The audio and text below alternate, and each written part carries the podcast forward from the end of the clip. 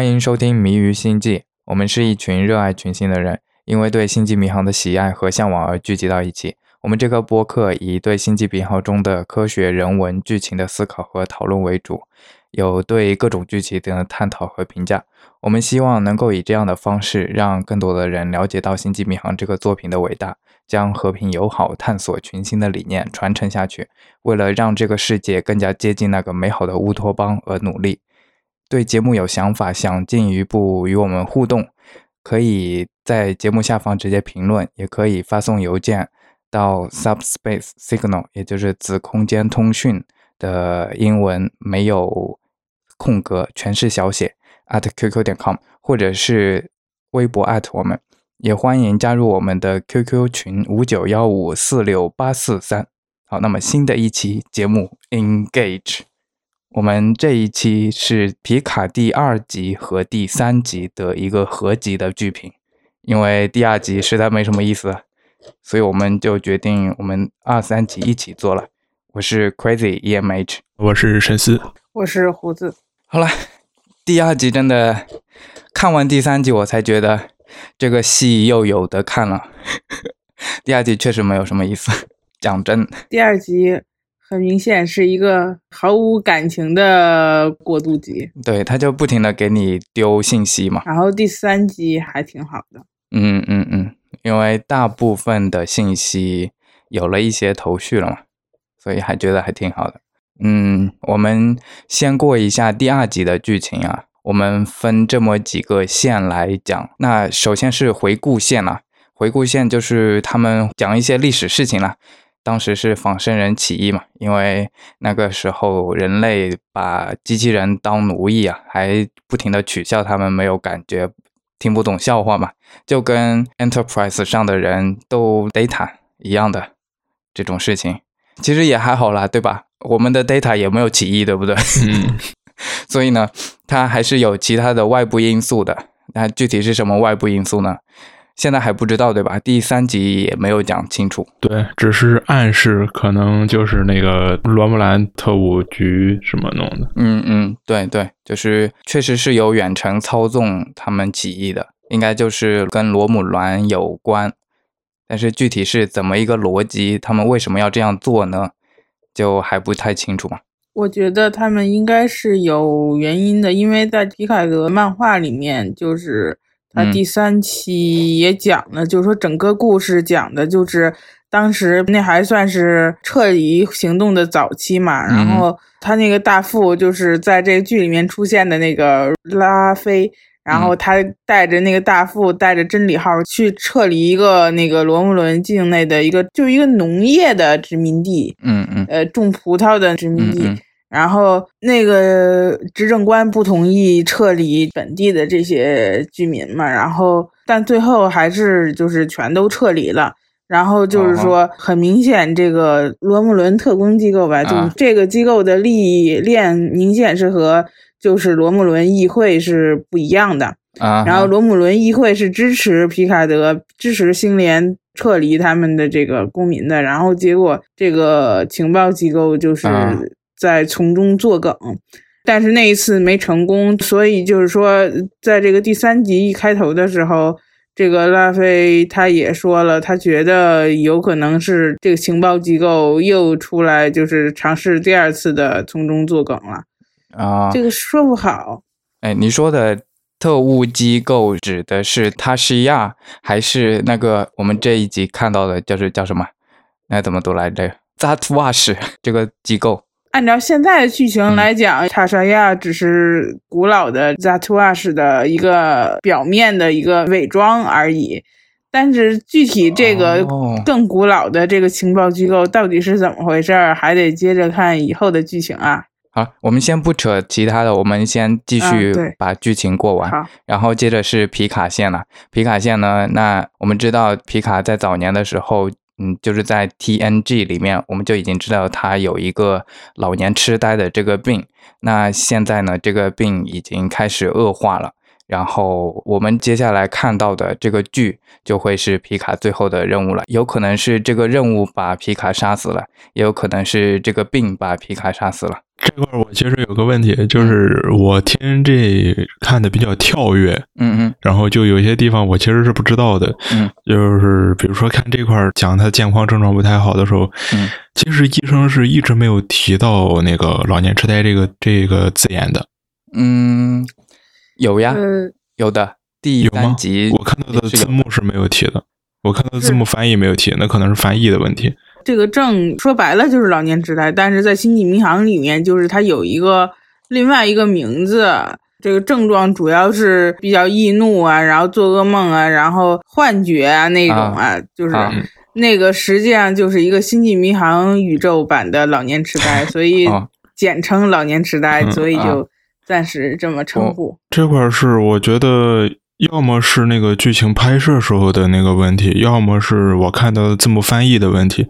这一块儿如果让新人来看的话，是完全 get 不到说他到底是个什么病的。哦，因为是这样哈，我看字幕的时候还没有翻译，然后我不认识“老年痴呆”这个词，所以我专门去查了，它的字幕里面肯定是有这个字的“老年痴呆啊，那应该是翻译的问题”。啊啊。然后那接下来就是皮卡跟照顾他的两个罗姆伦人中的那个拉瑞斯，那个女性的罗姆伦人来进行解密的一个过程。啊，反正这一段的话，剪辑比较乱了。他一会儿又出现在皮卡的那个庄园里面，一会儿这个对话又发生在大使他的家里面。对，然后他们在解谜的过程，在电脑上操作了一番，然后得到的消息是，这个电话不是从地球打来的，就是这样。中间有很多技术性的一些东西了。嗯，而且有一些其实是不太靠谱的，嗯，反正随他怎么说啦。比如说他们说的那个系统的索引被去掉了，但基本上就是说一个文件或者是一个硬盘里边，如果你把它系统这个索引去掉了，这个系统其实本质上就相当于不存在了。对啊，就像比如说我们在 Windows 上面，你删掉一个文件，删掉了其实是它的索引嘛，它其实是没有嗯在硬盘里面去擦除，就是嗯。文件的信息那些零一零一，只是擦掉的是嗯。那个索引、那个嗯文件数的信息。对，这就是为什么有些数据你被立刻删除之后还可以找回的原理。对，它这里就一直是一一些 很多技术名词，然后搞得人一头雾水。我个人看下来理解大概就是罗姆伦人把他们对外信息交流的痕迹全部去掉了，比如说邮件，比如说电话，啊嗯、但是呢，因为大喜和他的姐姐是很像的，而且两个人都是生化人嘛，啊所以是可能他们打电话的时候是作为系统的一部分啊，或者是可能就类似于电脑跟电脑之间的交流，而不是人跟人之间的交流。啊！然后计算机因为他们两个太像了，所以啊偶尔会错误的把他姐姐当成他自己。然后这时候对电脑而言，就是他给他自己打了个电话，就是在室内自己给自己打了个电话。这个信息交流不是对外的，就是不是由呃内外的交流，而是单纯的一个内部的信息交流。所以这样一个内部的信息交流就没有被删除。啊，嗯，有意思。那这就是强行解释了为什么他跟他姐姐打电话的记录还存在嘛？这个通讯记录。OK，我们过了。我觉得这里就比较有点扯了，因为他堆了一些技术名词，然后得到了一个非常令人，就是我的裤子都脱了，你给我看到的是这个结果，就就这种感觉。嗯，对，啊、然后接下来就是啊、皮卡他去星联的总部那边去找星联求助嘛，跟星联要资源。那这里呢，我们从那个星联上校的口中，我们就得知，就是当时是如果是派皮卡去救罗姆伦的话，那那时候是有一些星联的成员是不同意的。要闹独立，你们去救罗姆伦人的话，我们就要闹独立，对，就有点像是脱欧的这种感觉后来就是那个冲绳那个研究员跑来找皮卡了嘛，哦，就坐在皮卡家里边，坐在庄园里边看书。然后皮卡的说他很喜欢古典文学，因为他看的是阿西莫夫的那个《机器人短篇全集》。皮卡说他自己不喜欢科幻小说，诶，对，我觉得就是编剧这会儿让选择让研究员啊，呃，就是那个他的那个 Agnes 看这本书是有深意的，他肯定不是随便选的，因为第三集里边也有一个同样在看书的那个行为，啊它里边这个书选的是很讲究的，呃，他本身是一个研究仿生人的那个专家。阿西莫夫在这个《机器人短篇全集》里面，他的系列里面有一个同样非常有名的研究机器人心理学的专家，叫做苏珊，也是它里边很多短片的一个主角。嗯，就是如何通过简单的呃机器人三大定律，然后来进行推理，推理机器人是怎么想的，然后如何做出这些行为的，就是机器人心理学。哦，然后还有一些是因为这个里边还涉及到人性的问题。嗯然后《机器人短篇全集》里边最有名的一篇叫做《双百人》，或者也叫《两百岁的人》。嗯这个是当年拿了星云奖和雨果奖的。然后是一个机器人，一开始是一个家政机器人，然后后来逐渐把自己改造的更加接近人类，然后并且主动于两百岁时迎接死亡的一个人。哦，嗯，最后他也获得了人权。这个其实跟那个《爱死亡与机器人》里面那个 Zima Blue，就是骑马兰那一季有点像，但是并不完全一样。嗯嗯，这本书里边的内容跟整个大背景是很很相关的，啊所以我觉得有必要提一下。嗯嗯，这些科幻小说里面的机器人都想变成人类，但是你变成人类干啥呀？人类这个被一个小病毒都闹得这么厉害，对不对？啊，接下来是那个皮卡，他又去找他的以前的大副，对吧？拿了他们家庄园的葡萄酒嘛。而且是拉菲哦，啊啊，对，这个就是不管在哪个世纪都是硬通货，确实是。嗯，而且他原来的那个安全官就以名字也叫拉菲。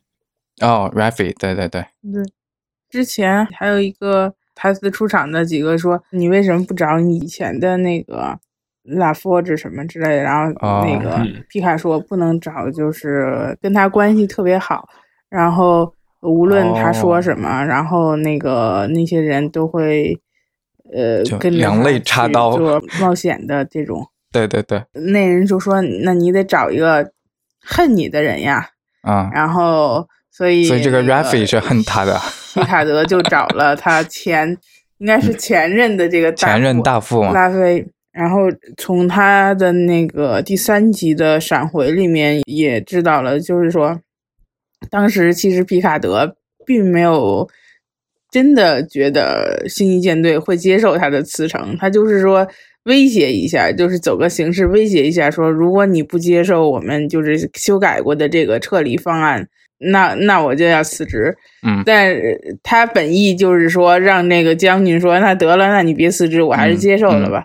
但实际上呢，人家说你辞职就辞职吧，我们就是不通过这个，然后他就一下懵了。他这个大富拉菲讲的也是很对，就是说，其实怎么说呢？虽然说二十四世纪、二十五世纪可能没有什么特别大的贫富差距，这个关于星际迷航世界里边的这个经济系统，咱也不是特别清楚。就是，但是你看他大富的这个生存环境和皮卡德的这个生存环境还是有差别的。就是说，虽然特别贫穷的那样，那可能没有了，但是就是说还是有一些差距的吧。有生活条件好的，有生活条件就很一般的。皮卡德他们家有一大庄园，然后家里又这地主嘛，整个一个葡萄酒 庄园都是他的，啊他们家的。然后就算星际舰队最后把他给炒了，就是说接受了他的辞呈，然后他大不了他回去，他也照样可以过得很好嘛，对吧？嗯写写回忆录啊什么的。嗯但是你但是你看明显他的这个 Raffi 就是生活条件不是很好，就是说因为皮卡德辞职了，然后连累他也一块被炒了。嗯嗯，然后嗯就是本来就是说他们俩一直是一条线上的，然后一一条战线的，然后突然就是他觉得被皮卡德抛弃了，所以他就特别恨皮卡德，而且连累他被星际舰队开除了。嗯嗯，然后就就此沉沦，对吧？然后就开始类似于抽大麻这种，呃，不知道是什么东西的一个一个草吧？叫优顿草。对，对，之前在那个威尔惠顿他主持的这个幕后的这个就是他不是每一集后面都采访一个演员或者编剧或者导演什么的，然后这一集的就是采访的这个 Rafi 的演员，然后就说了说他这个角色就是在遇到皮卡德之前，他也是一个吸毒啊什么比较堕落的这种人，有一些感情问题或者什么的。然后就是因为遇到了皮卡德，然后受到皮卡德的影响，振作了起来，就是去了星际舰队，可能生活很有起色了。然后就是，然后这时候突然皮卡德又放弃了，然后他就特别受不了，他本来有起色的生活又毁又落到以前的样子，就是这么一个关系。啊啊啊！他家住在那个就是那个很多石头的那个地方，那个地方是演 Gorn 的 那一集的拍摄场景。那个地方啊，不知道在哪了，反正美国的一个地方，一个国家公园。对，然后那里拍过很多著名的各种电影了，其中就有克克跟 Gorn 打架的那一集啊。对，那个就是之前他们最开始的时候也提到过那个 Gorn，然后你这块也提到了，就是，但是如果是没看过的话，可能会不知道 Gorn 是什么。比如说我，我其实。对贡这个种族就了解不是很多。哎呀，大家都了解的不是很多啦。但是如果是看过那一集的话，就知道他们特别萌。就是它是一个蜥蜴，类似于蜥蜴的这么一个种族，它不是人形的生物。跟克克打架。对，然后有一集里面，TOS 有一集里面，他跟克克打架，但是被一个某一个高等种族控制了，然后两个种族，就人类和贡就在打架。然后我们接下来过第三集的皮卡的线啊，呃，那个大副他虽然是说没有答应，就没有马上答应要跟着皮卡一起去解谜，但是他指定了一个说，我认识一个船长比较牛逼，你可以去找他。然后皮卡就去找那个船长了，那里还挺有意思的，就是那个船长他的 EMH 跟他长得一模一样。对，然后一开始的时候我还以为那个真的就是人，然后最后告诉他是 EMH，我还想，嗯，又出来一个 EMH。他这个船长实际上比较自恋，他有两个全息投影在船上，样子当然都是按照他自己的样子做的啊。然后，但是是两个，一个是他刚开始受伤的时候那个过来给他疗伤的那个是 EMH，是那个紧急医疗全息投影。啊，然后后来。就是在另外一个场景里面跟他说话的这个另外一个叫 E N H 是什么？就是他他是一个紧急导航系统，对，什么什么 hologram，对，那对导航系统，紧急导航的虚拟程序。哎，这块其实还有一个就是隐藏在背景后的事情，就是说。他船上还有 EMH，而且能够按他自己样子定制，而且还能够正常运行。而且他原来是星联的人，这个说明，要么就是这时候那个航海家号已经回来了，对吧？已经回来很多年了，回来很多年了啊。然后就说明，要么是航海家号上的医生，就是确确实实改变了，就是星联内部对 EMH 的看法。对对对啊，我们终于学耻了，我们终于有 地位了。呃，像因为在航海家号的那个剧情里边的时期他们是被废弃了，然后拿去采矿了。但是在这个里边，他们是确确实实来给人治病了，对吧？嗯嗯，你那他们为什么不把 EMH 就是这种全息影像看作是合成人的一种呢？他们要禁掉合成人。嗯，其实我说实话，你看，就是即使是他们航海家号没回来之前，这个 EMH。也就属于医生混的还算在航海家号里面混的还算好，你看那个同款的那些都去挖煤了什么的，对 对，就是说这个星联普遍对这些 AI 啊，对这些全息生命啊，也是跟对仿生人其实差不多，就是呃，凡是 AI，就是凡是人人工制造的这个智能啊，对他们来说都是设备。说实在的，都不算是生命体，不算是生命。你刚才这么一说，我突然想到，确实是有可能，就是说这个船长之前也是星际舰队的人嘛。因因为皮卡德说说一看你的船，我就知道你就是曾经在星际舰队。然后应该是发生了一个什么事情，然后就是让他对星际舰队呃，失去了这个信心还是什么，然后他就他他就不在星际舰队干了。哦，我知道是什么，我觉得有可能，因为他太自恋了。他本来造了一个好好的自己的样子的 EMH，然后星联还不让用，然后他就脱离星际舰队了。我觉得你刚才这么一说，我觉得确实是有可能和这个星联整个社会对于。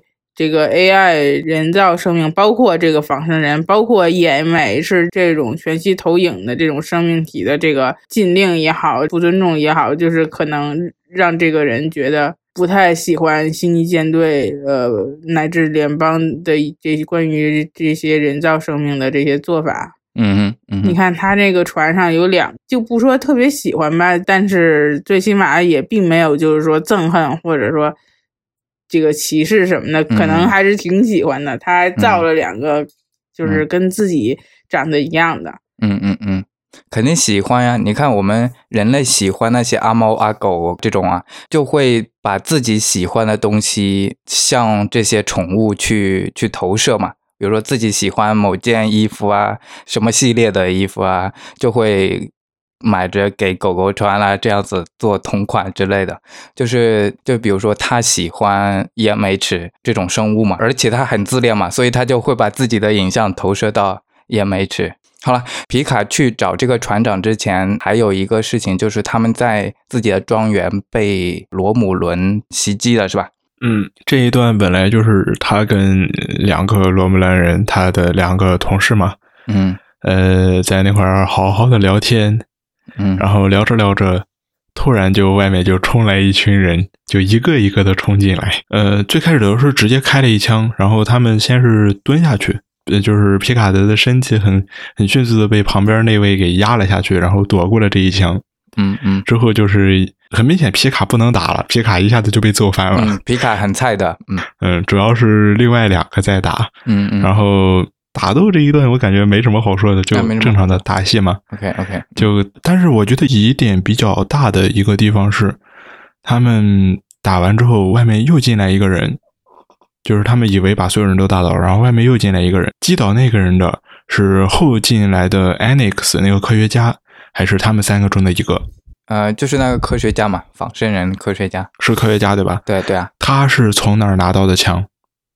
对，我也觉得这个这块很迷，就是说，按理说他应该是正好来拜访皮卡德的，对呀，呃，所以碰上了，然后他怎么能顺手就拿着枪了？一个可能就是说，皮卡就是和这些罗姆伦前特工生活在一起，然后这些前特工有这些在房子各处都藏武器的习惯。这就为什么他们随手能拿到武器，然后可能房子的外面也藏着武器，然后这个仿生人专家呃正巧来拜访，然后听到房子里面的动静他就找来着附近有有什么趁手的东西，可能正好找着一一把香味枪，他就拿着。哎，不不对吧？他我觉得有一种可能是那个之前星际舰队已经找过这个科学家了，嗯，是就是那个。贾瓦肯就是找完他之后，这帮罗姆兰人就进来了啊。然后进来之后，然后就很明显，我觉得应该是跟着他们一起进来的。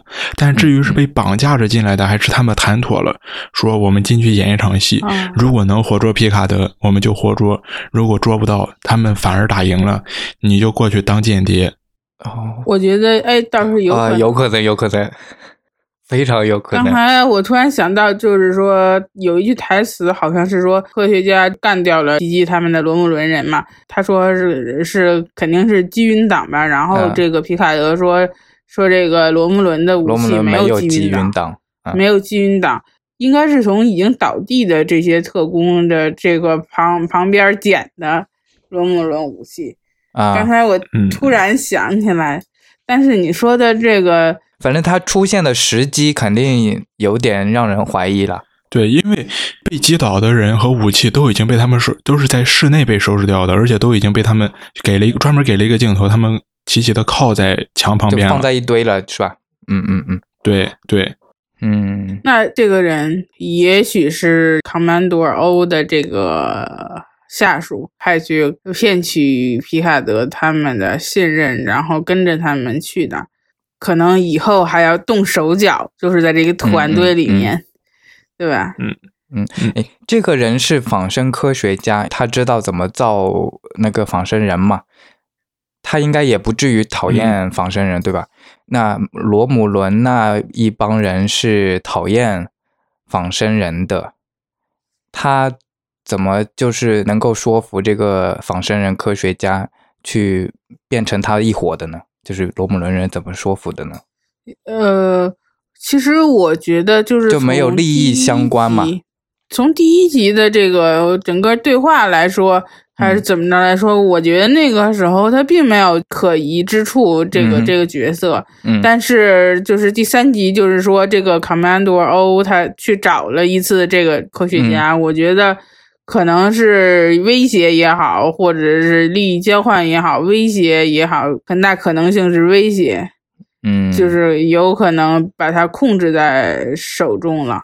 嗯嗯嗯嗯，对他那时候去找过这个仿生人科学家嘛，他讲了些啥来着？我都忘掉了。嗯，其实就很简单两句对话，就是说，听说你最近跟皮卡德有两次私下会面，我想跟你聊一聊这件事，就这样。哦，这样，嗯呃，那应该不至于吧？接下来的那个对话内容就是就没有了。接下来的对话内容都没有拍，嗯嗯，没有没有给镜头，但是并不代表说我我的感觉是他们其实拍出来了，但是就是说，呃，在这个第三集的情况下，第三集的这个这个这个剧情的这个情况下，他就。不准备呃跟观众说发生了什么事，然后等到后面可能跟着那个皮卡德他们做任务的时候，他在团队内部做手脚，然后什么被发现了，然后被揭露了，然后说你怎么是卡曼多欧的人？然后这个科学家就说他当时找我，然后威胁我什么什么，然后再给一些闪回，再给一些他们当时对话的闪回，这之类的，真的有可能呢，啊。反正现在我们当他是一个就是 Commander O，他去威胁了，然后这个仿生人科学家来找皮卡去倾诉也好，就是一个正派的角色，这也说得通。但是你们讲的，而且包括他出现的这个时机，真的是有点，他是如果是间谍的话，其实也说得通。好了，我们看以后了。我觉得他应该不是就自愿的那种间谍，他应该是被威胁的，或者有短板在这个卡曼多欧的这手里的这个临时招募过来的。嗯，他能有什么短板呢？他不是已经被边缘化了吗？他以前是仿生人科学家，现在已经没有活干了，所以。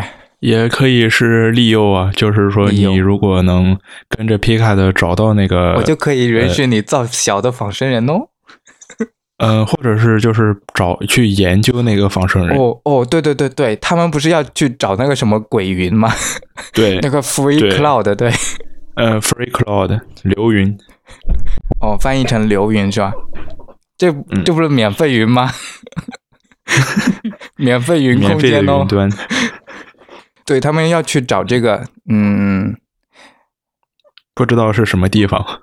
那他本来他也就是这个仿生人科学家的意思，他本身也就是说，我要去找到皮卡，我要去跟着皮卡去找这个 Maddox 这个人嘛。那现在这个罗姆伦的间谍，嗯，不知道他怎么说服的，反正这么讲确实是有一些道理的，看以后吧。嗯，然后这就是皮卡德线了，要开始预言了。开始嗯，这就是皮卡德线了。然后那还有一条线就是大使的姐姐的那条线，它叫做 Soji 嘛。Soji 跟修要求说，我要去见一个那个研究罗木兰神话的一个专家，但是他之前是被同化了的，还在还在治疗。嗯。啊，对，那个神神叨叨的，我我有点没看懂。那一块就是一开始是那个，他很明显是引用，因为那个专家是还没恢复过来，所以就需要用一些涉及到罗木兰神话。虽然罗木兰本身不管那些东西叫神话，通过那些然后跟他进行了一番交流。但是我觉得这块很奇怪的是，好像所有的博格人，就是这至少这些前博格人嗯是知道他不是人类的，这个是比较明显的一件事，而且甚至知道他们有两个。我觉得他们可能是虽然就是被伯格的集合体连接断开了，但是一些伯格集合体的以前的知识给他们的，他们应该还记得。有可能就是伯格集合体知道 Maddox 的这个计划，嗯就是也知道他造了两个、嗯那个什么，但是这块有一个就是更有疑惑点的问题，就是罗姆兰神秘学专家，呃，他 并不是体现出一种呃神神神话神话 神话研究专家，呃，并不是 那个表现出一种就是说那个好奇或者什么，而是我感觉更类似于恐惧，啊啊啊，就整个人直接就歇斯底里了。对，但是博格为什么会怕两个仿生人？外网说就是有可能和这个发现号的这个不是有一个 AI 嘛，叫 Control，、control 然后他啊，们不是要那个、呃有我靠有该不会是 Control 吧就是 有这些博格可能从某种渠道得到了未来发现号讲的那个球体的一些知识。啊哈，未来的一些知识，所以他就是嗯预见到了这个仿生人，就是未来以后会变成 destroyer 啊什么的。啊，哎，发现号跳到了多少年来着？我忘掉了，发现号那边跳了跳了一千，反正很长时间嘛，应该是在皮卡之后了呀。从二十三世纪到三十三世纪吧，好像是。那对嘛？现在还才才二十五世纪哎，皮卡这个剧才二十五世纪哎。就是说跳的还是比皮卡他们远多了嘛。对呀、然后，嗯呃，对于皮卡他们来说，这个发现号现在在的在的这个时间点还是他们的未来。嗯，就是嗯说，呃，你看在发现号，它有一些预告片上面也说，就是说，呃，未来这个你看星联就几颗星了这个旗子上，然后就是比较荒芜啊，也什么的，就是可能是大灾难什么发生过的这些，然后还有就是你看 ENT 的这个。就时间冷战的相关的集，有一嗯次丹尼尔不是把亚细舰长带到未来三十一世纪的时候，也也是够萧索的。这这个场景是是是是，就是说有可能他们把这些都连起来，就是说到底发生了什么，导致未来就是变成了那个样子，有可能是和 Soji 有关，就是直接或者间接是他导致的。哎，等一下，罗姆伦有那个时空穿梭的能力吗？没有，没有，就时间管理局这种？但是这块儿有一点，就是整个剧情串起来，我觉得比较有可能一点是，他们为什么会对机械人、仿生人有恐惧，而且是非常非常很久以前。对对，就是说谁把这个信息带给了罗姆伦的这个这个特工组织嘛？嗯，我觉得有可能不是谁带给他们，而是他们在很久很久很久以前就这个种族就遇到过博格人。啊、遇到过伯格人，对，然后对于伯格的这种恐惧以啊神话的形式流传了下来，但是他们本人不认为这是神话，而是就是认为是一种事实，是一种历啊史。OK，所以他们才憎恨机器人。嗯他现在说的是这这些、嗯呃罗姆伦人，就是认为、呃仿生人有威胁。对对对对对就是说认为 Soji 这个双胞胎会毁灭世界，嗯就是说他这个信息是从哪儿来的？包括这个啊，咋的吧？是你想，他们虽然是一个古老的这个，就是他是一二都古老的这个情报机构，一般来说就是在层层迷雾之后，一般来说不会出现，然后暴露自己的。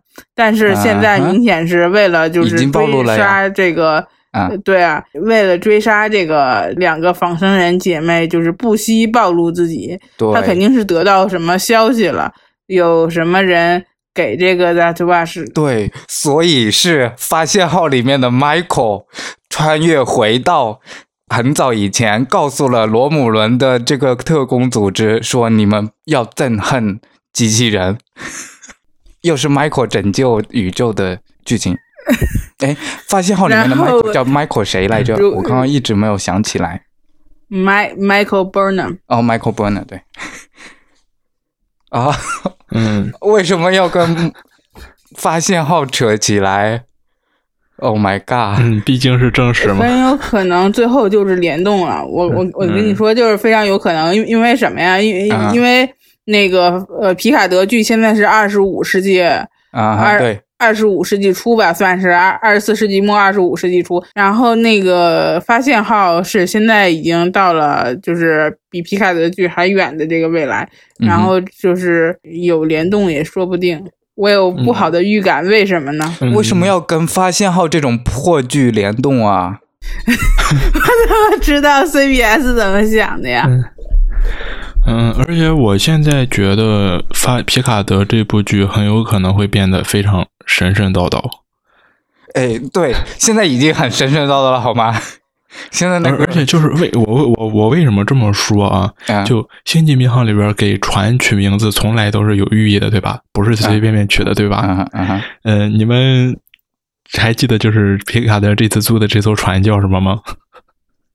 不记得，叫叫啥？叫 La Serena，就应该要么是海海底的一个。对，是西班牙语，就是你们应该都听过那个故事，就是船上的水手在行船的时候，会在海雾中听到一阵优美的歌声，然后会不自觉的受到控制，然后把船开向那个地方，然后其实那是海妖的歌声，然后他们会撞上礁石。哦，那个海妖就叫那个 Siren，就是 La Sirena。哦，是一个海妖的名字。嗯。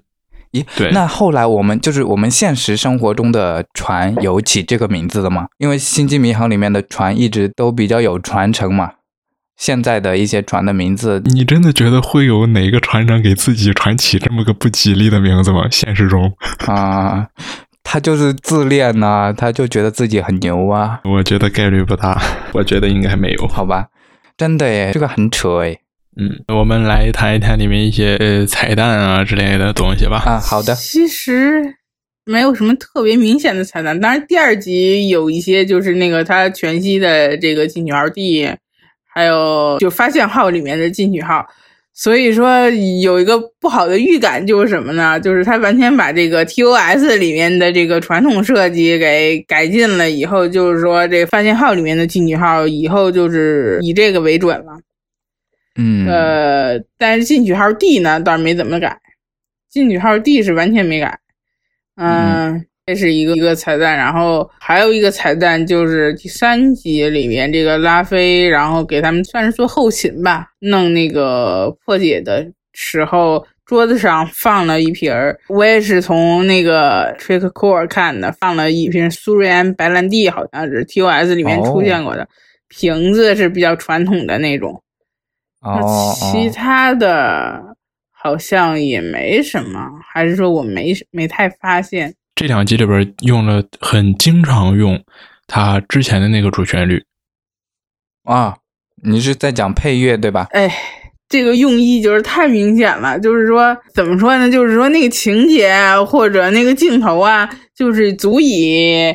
提醒大家，让老粉想起就是曾经的皮卡德，特别是那个 engage 啊什么的那个标志性的那些东西，就是非常的那什么了。而且就是说，爵爷演的也特别好，你就是他有一个镜头，就是说他刚到那个船长的这个船上，然后。当时是导航员的这个座位和那个舰长的座位都是空着的嘛，然后皮卡德路过那个舰长的座位看了一眼，犹豫了一下，然后后来还是决定就是去坐旁边的左边那个座位。对，嗯，对，嗯，而且就是在拉塞瑞娜这艘船刚开始出现的时候，是先放的主旋律，就是旧的主旋律，然后逐渐最后切换成。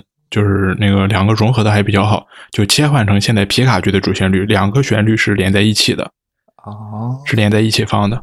虽然这个 BGM 弄的是挺好听的，然后也暗示也非常明显，就是算是明示吧，啊，但是。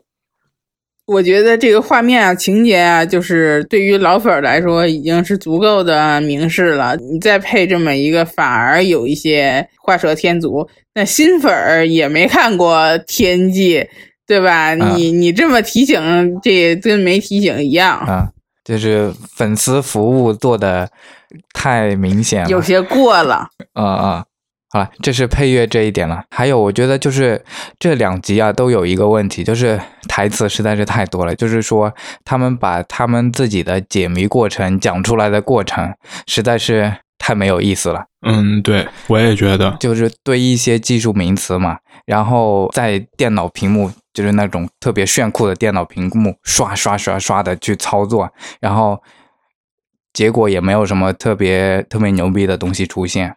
就他把台词撑起了整个剧集，我觉得吧，这么做其实还算是比较聪明的。为什么呢？虽然这个剧定位原本是讨好老粉的，但是他完，也就是说希望能够吸引一些新粉，嗯，呃，或者是一些就是路人，在老粉看来，因为咱们是老粉，然后咱们以天际啊以前的系列都看过，然后就是说，呃，看这个系列呢，就觉得。他有些拍的就是比较没必要，或者是什么的，比有有一些画蛇添足，觉得反而不加更好，或者什么的。但是就是说，有一些路人粉儿，他可能不是星际迷航粉，甚至连星粉都不是，他就有一些路人粉，人家就是当成一个普通的科幻看，然后人家一看这个，就是能够装，你知道装装逼的这个这个画面，这个。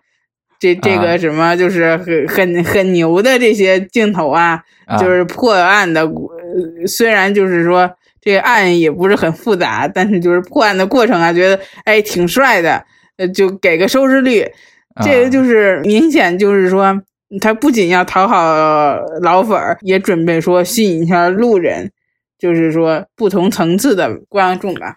嗯嗯，但是我觉得这一剧可能到目前为止对。路人和新粉，哪怕是新粉，观感其实都不会特别好。有太多就是他们其实是看不懂的一些东西了，很多就是需要比较多的背景，你至少需要完整的看完一个系列，才能 get 到里面的一部分的梗。或者说它的那个背景设定是吗？说实在的，皮卡剧和这个发现号相比，就是受老粉的这个好评还是比较多的。很明显的就是，主要是它这个更啊，TNG 里面的更就是很多了，还有其他系列的更。你像第一集的时候，这那个城市的那个。那个场景里面塞了三个 DS 九的梗，嗯嗯嗯，就是特别是那个皮卡德去他私人储物间博物馆的那个档案室的时候，就是简直就是集中的这个彩蛋，嗯嗯嗯，跟发现号相比，对新粉没有发现号友好，但是对老粉来说，老粉肯定都喜欢这些彩蛋的，而且这些彩蛋其实普遍弄得挺好的，不像这个呃发现号里面的彩蛋就是。很生硬，嗯，然后让人觉得，哎呦，这个彩蛋虽然知道是个彩蛋，但是他就好像敲着你脑门说，告诉你这是一个彩蛋来了，嗯，彩彩蛋来了，然后而且这个彩蛋都是特浅显的彩蛋，呃，星际联邦四个创始种族呀，什么亚系舰长第一次带着 带着 N X 零一去克林贡啊，这都很非常浅显的这个彩蛋，是，其实彩蛋的出现就说。比较好的彩蛋的出现，它应该是既能服务老粉，然后让老粉觉得，哎，我看到了这个，我有一种似曾相识，或者是抖一个机灵，然后整个人都兴奋的不得了的这种一个刺激，这是对老粉来说。那新粉的话。应该要给新粉一个，就是类似于一个提醒，说，哎，这里是有梗的，但是，嗯，是什么梗，其实你也不用知道那么具体的，但是肯定呢，这个东西，这个梗的出现，人物对这个东西是有感情的，而且放在这里是比较合适的，这种彩蛋就 OK 了。皮卡的这个彩蛋，最起码不让人并不尴尬，对吗？还算比较自然的。就是你刚才说的那个比较典型的一个，就是《星际迷航：超越星辰》的最后的一个 Spock 带的这个 TOS 船员的这个合影。嗯嗯。当时我记得就是，呃，我当时当然是没入坑了。然后我看完这个就是电影以后，就是很明显，我一看这个，他就想告诉我这儿有一彩蛋。嗯。我对这个彩蛋好奇，我我就。搜了一下这个到底是什么，然后最后入坑了。这个就是你刚才说的这个效果。嗯嗯嗯，就是一个在正确的时间出现的一个比较正确的彩蛋的做法，就是这样子。对，但是当然我们老粉觉得皮卡德的这个彩蛋也挺好的，比发现号的要自然很多。嗯，但是说实在的，就是我不觉得对于新粉来说起到了 STB 里面就是那个那张照片的作用，因为为什么呢？它很多彩蛋就是融合在背景里，融合的太好了。然后那个 老粉儿啊，呃，当然都认出来了。然后新粉呢，有可能就是根本没有注意到。嗯嗯嗯，就是觉得是一个背景啊，然后什么的。嗯，其实我觉得这其实也挺好，就是各取所需嘛。就是自己能看明白的就看明白，看不明白的自己去翻那些文章，自己去看就好了。还还是挺好的，就是不干扰理解，其实是 OK 的了。只是真的，我就是觉得这两集吧，就是那个叫做 techno bubble，就是技术性的一些名词堆砌，实在是太多了。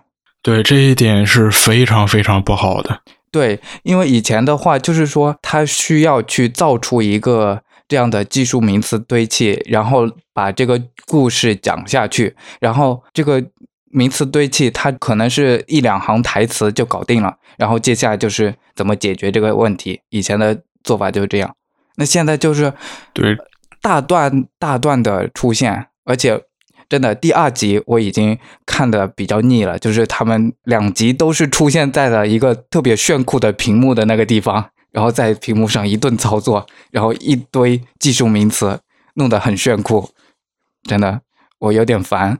嗯，这两集的编剧是那个叫 Michael Chabon 是吧？嗯嗯嗯，因为就是他犯的这个这个毛病，他作为一个小说家，我觉得他应不应该不知道，就是堆砌太多毫无铺垫的。那个名词进行大量的堆砌，这是一个初学者很容易犯的错误。嗯，就不管是小说还是编剧，这都是一个初学者非常容易犯的错误。但是，一旦你后边写开了，就你肯定不会犯这种毛病。你就算犯，你也会把它就是前面铺开，然后或者说做一个对，至少做一个铺垫，然后或者至少表现出它的效果，然后再给出一个名词，然后让它能够一一对应起来。就是这样的话，你才会到后边看起来说啊，这一堆名词堆砌下来，我会有一种非常炫的感觉，因为我知道他们是干嘛的。嗯，这样才能让读者或者观众觉得这个是个很舒适的过程。但是像他这样毫无铺垫，你完全不知道他们代表了什么意义，这就跟直接你给一个高中生、一个初中生抛弃一篇论文，说你去看这个 观感，其实是差不多的，就是很难受。嗯嗯嗯，非常难受。是的，非常难受。那啊，我们最后。我还是想讨论一下，就是这些伯格在这里干嘛嘞？罗姆伦把这些伯格抓了，然后抓了呢，好像就像是开了一个动物园一样的，嗯，搞一些人来参观。对，然后他们把那些伯格身上的那些植入物取下来，那这个研究的目的干嘛呀？我觉得这个研究的目的就是他们想要研究伯格的科技。博格科技，它的植入、它的设备、它的那个博格的那个 Cube，然后包括纳米机器人啊，然后你想这么一来呢？你看，就是他这样做其实还是比较聪明的，就是说我召集了很多就是各个方的这个科学家，然后让第三方人摆个姿态。让第三方人也来研究这个伯格的这个 cube，然后伯格的这个个体，然后我我把这些已经被同化过的不同种族的伯格人，就是都解救，怎么说呢？表面上说是解救出来吧，然后就是说让他们重获人性。这样的话，很多人就是包括联邦啊，包括就其他势力不知他们阴谋的这些人，还觉得这样做其实挺好的，卖个人情。然后实际上他们是又卖了个人情，又顺便研究了这个伯格的科技，因为他取下来这些科技肯定是要进行研究的嘛。嗯嗯嗯，那研究了干嘛呢？因为我们知道，以罗姆伦有一波人是比较不喜欢。这个机器人这个科技的呀，就害怕的东西就越要研究透彻。我觉得他们是有可能 准备以毒攻毒呀，以毒攻毒。啊，因为我觉得罗姆伦人肯定是呃，从某一个渠道，嗯。就是现在到现在来说还是挺明显的，从某一个渠道得到了就是这个消息，就是说未来，比如说未来搜集可能要毁灭世界呀什么，嗯。那可能是从未来一个渠道，然后从一个渠道得到了未来这个消息，那那现在我知道这个人这个仿生人要毁灭世界了，嗯。那我怎么办呢？那我肯肯定开始想对策呀，就是说现在就是未来的他要毁灭世界，但现在的他呢，还是对这个情况一无所知呢，就是呃，所以要研究有可能对，嗯，有可能就是他整个的这个这个罗姆伦人吸收他进这个伯格这个项目做研究员，就嗯知道他是仿生人，就是呃近距离观察他，提早的观察他，然后观察他的行为模式呀、然后也也顺便研究一下伯格的科技，因为因为那个仿生人和伯格是属于半生物半电子的那种嘛，啊啊啊，然后可能有一些相通的，然后或者是嗯什么，他们研究一下这个仿生人的行为模式也研究，然后这个对付这个仿生人的这个武器，有可能就是出于这个伯格的科技啊，就是将来以后如果这个人要真变成了毁灭者，那嗯就是罗姆伦人准备就是说有个对策。啊啊，那会不会是这剧情我怎么听着越来越像终结者了呢？咦，会不会是罗姆伦人他们去研究这个伯格的技术？他是想用伯格的童话的技术去把这些毁灭者同化掉。就是伯格可以同化机器人吗？应该可以的，所以同化了就 OK 的啊。伯格同化不了，伯格好像能同化生物体吧？嗯能同化机器人吗？好像没见过。嗯生物体也有些不能同化的，比如说那个来自另一个宇宙的那个叫八四七二，哦哦哦，那个还是叫什么？嗯嗯，是八四七二中毒，就是对，OK，所以应该是研究一种对策，对吧？来对付毁灭者这些机器人们，有道理反正我觉得罗姆伦肯定是得到什么消息了，啊就啊！是以后看 千万不要是 Michael 什么消 Burnham 息给的消息啊！千万别是麦克波能给的消息。然后最后告诉你是他妈，他，你等一下，他妈死掉了吗？那我就真要骂娘了，真的。嗯，好了，那我们这一集其实都还差不多了，有还有其他的预测吗？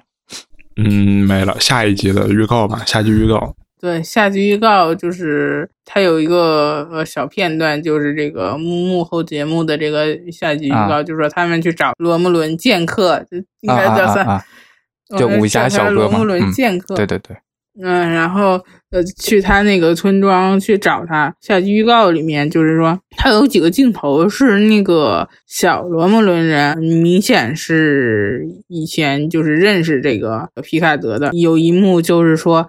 就是说，皮卡德来看他，然后那个小罗姆伦人就是说比较害羞，他妈妈就鼓励他说，那个问皮卡德，就是呃，他一直期待的这个皮卡德给他带礼物，然后带了什么，然后就是鼓励他去问，然后皮卡德给拿出了一本书，然后给他带的这个，该不会是《爱丽丝漫游仙境》吧？书，呃，什么书？我觉得有可能，因为按他们那个打的那个动作，看上去像是那个西洋的击剑，我觉得有可能是个击剑教材之类的。哦，嗯，然后小孩很惊喜的就扑过去，然后抱嗯皮卡德了。这这个一幕就是说，呃，有可能就是说咱们下集要找的这个，啊，呃，会找的这个罗姆伦剑客，小的时候认识皮卡德，哦，所以他就是说对皮嗯卡德很忠诚。然后，哦呃，皮卡德说：“走，现在我们需要去找这个麦道。”啊然后你们跟你跟不跟我们走？这个罗姆伦人肯定就是说走啊。啊，是不是皮卡当时救的罗姆伦里面就有这个小孩啊？这样子认识的。应该是的吧，我也嗯不清楚，反正是这个，他好像这个预告里面有个闪回，就是说，嗯小孩认识皮卡德。嗯，哎，这个小孩他的爸妈是罗姆伦人吗？还是说他爸妈是人类？因为我我很早以前看到一个采访是说，他这个就是罗姆伦这个侠客啊，他是以一个非罗姆伦的传统的方式养大的。当时那个采访的那个人，他有一个猜测是，他有点像是沃夫的那种角色，就是人类养大的。但不是吧？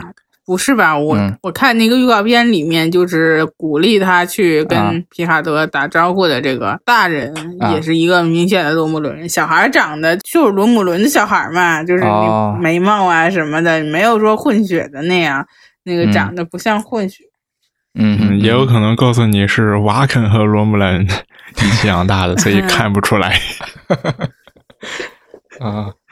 哦，对，说起瓦肯，那一个瓦肯的，就是新联的高层啊，是瓦肯呢，所以他是冒充嗯瓦肯人。应该是冒充瓦对肯对对对，的冒充瓦肯人，嗯然后他其实是一个罗姆兰人。嗯，反正基因都一样的，你检测也检测不出来。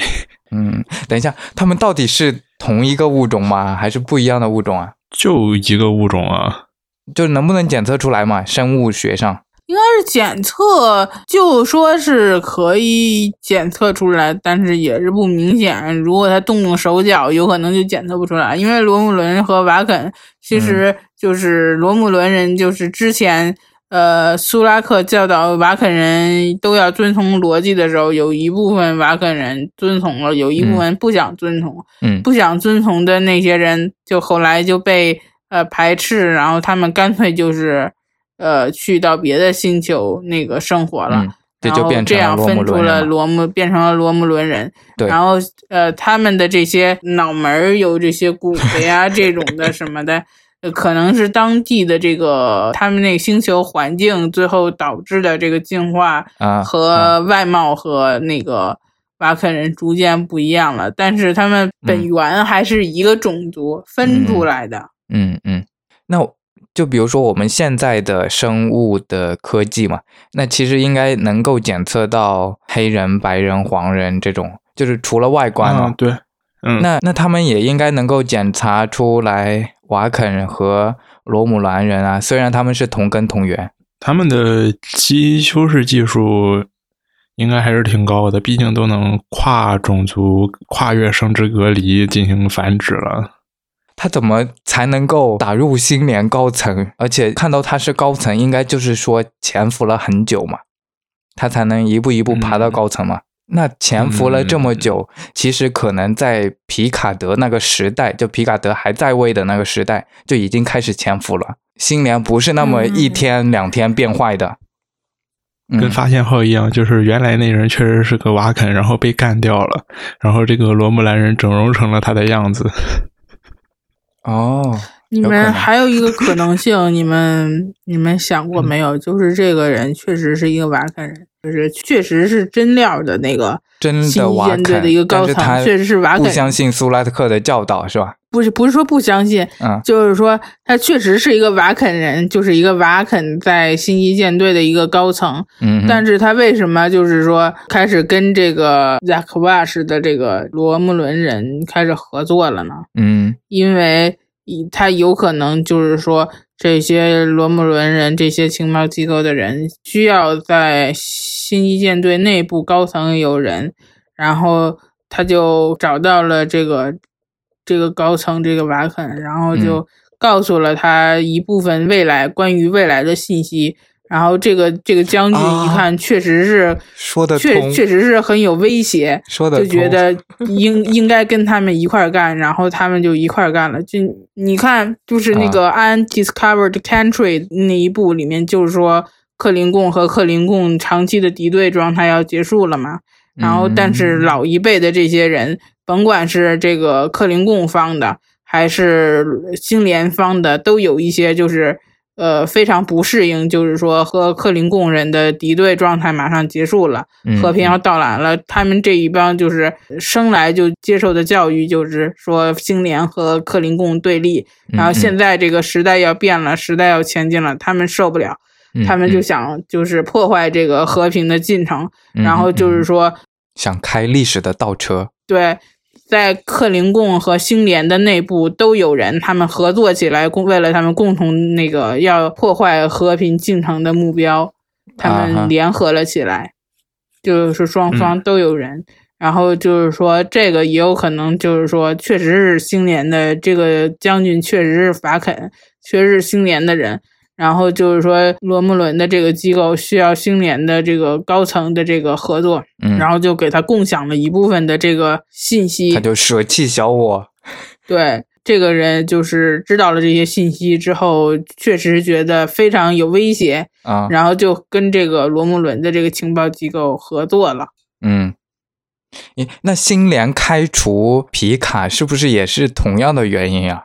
星联他可能也是得到了某种消息，然后这个时候必须开除 皮卡。新年没有开除皮卡呀，不不那个不是不是，就是说皮卡德允许他辞职嘛。皮卡德是自己抗议说要辞职的，对啊，对啊。然后我说句实话，以前的星际迷航对星际舰队的塑造实在是太理想化了，现在这个反而就是比较现实。星际舰队说句实话，也是一个军事组织嘛，就是类似于星联的一个军队呗。嗯，然后它的。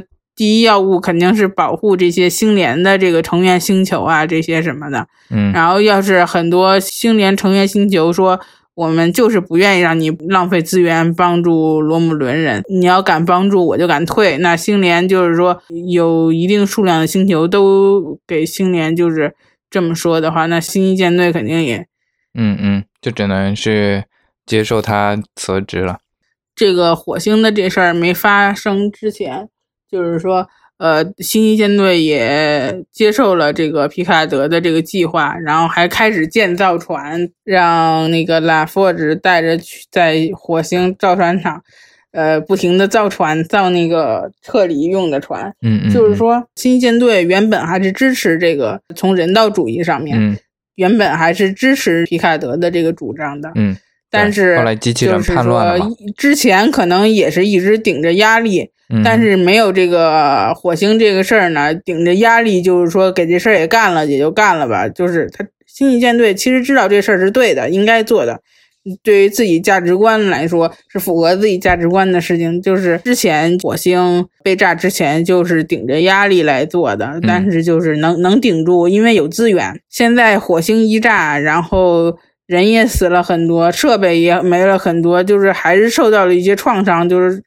也不能说是重创吧，算是重创吧。就是我觉得太阳系属于那个星联的，就是核心中的核心了，对吧？嗯，你看星联首首都在地球上，核心中的核心，然后火星是在太阳系啊，然后就是这核心中的核心，这个恒星系里面有一个星球被炸成那样了，然后损失惨重，对这个星联整个的士气打击也是。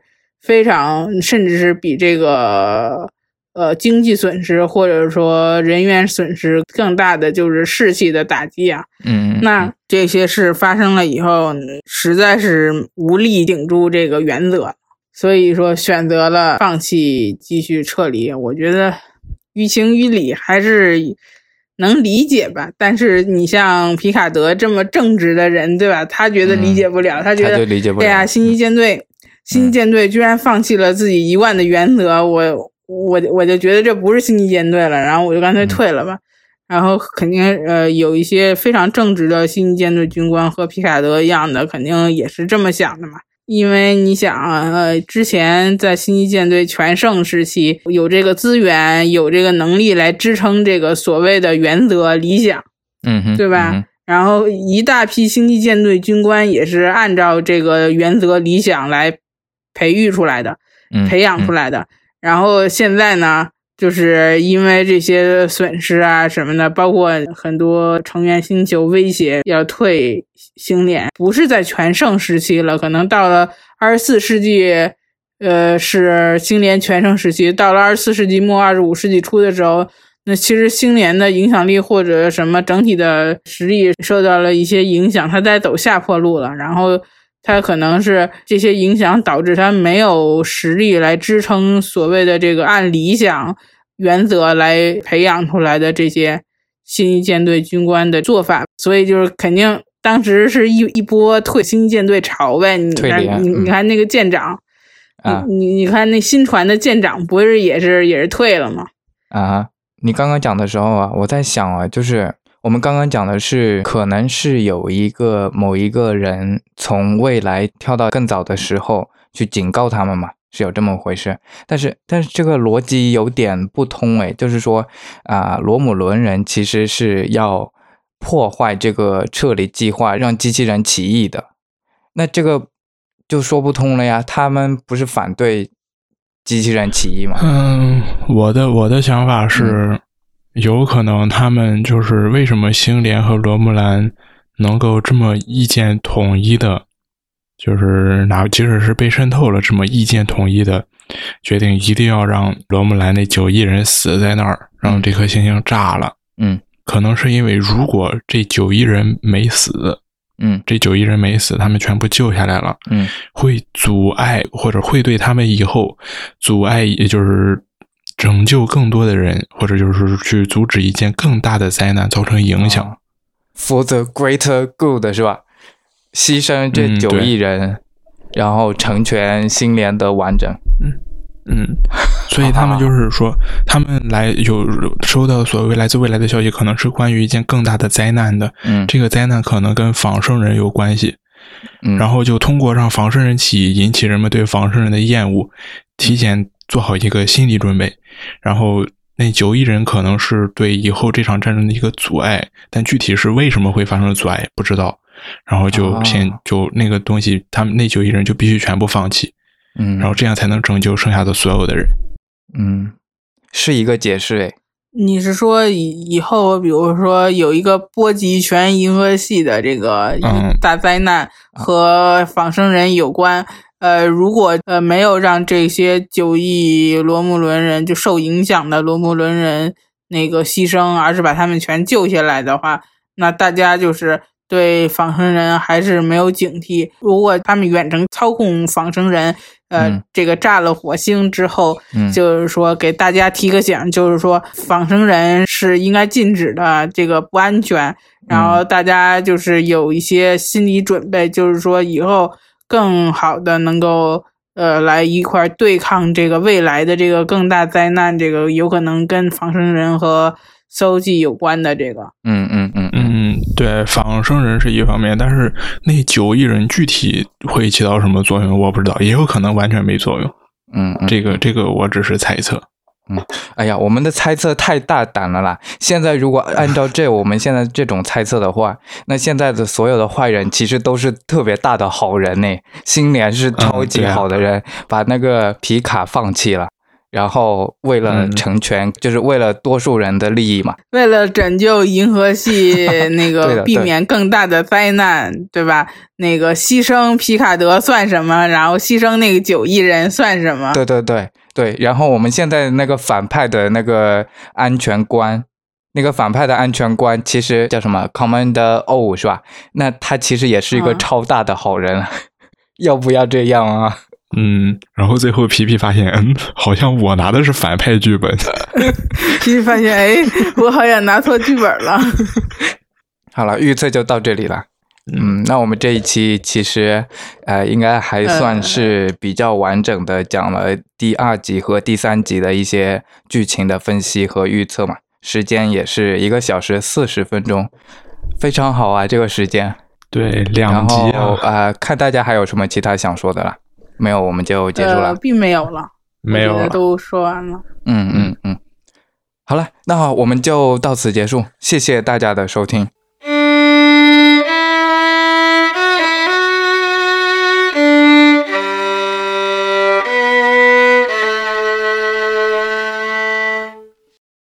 哦，对了，我们最近这个听众数量有点多哟。我们最近又火了一把，是真人吗？不是仿生人吗？嗯，不是仿生人，不是仿生人，是真人，真人。最近大家比较闲了，嗯嗯，最近这个疫情弄得大家就其实很压抑啊，就天天只能在家待着，然后就我现在每天就是也不是说每天吧，就隔两天，比如说来一个快递，完了快递也相当的那个慢，现在慢很多。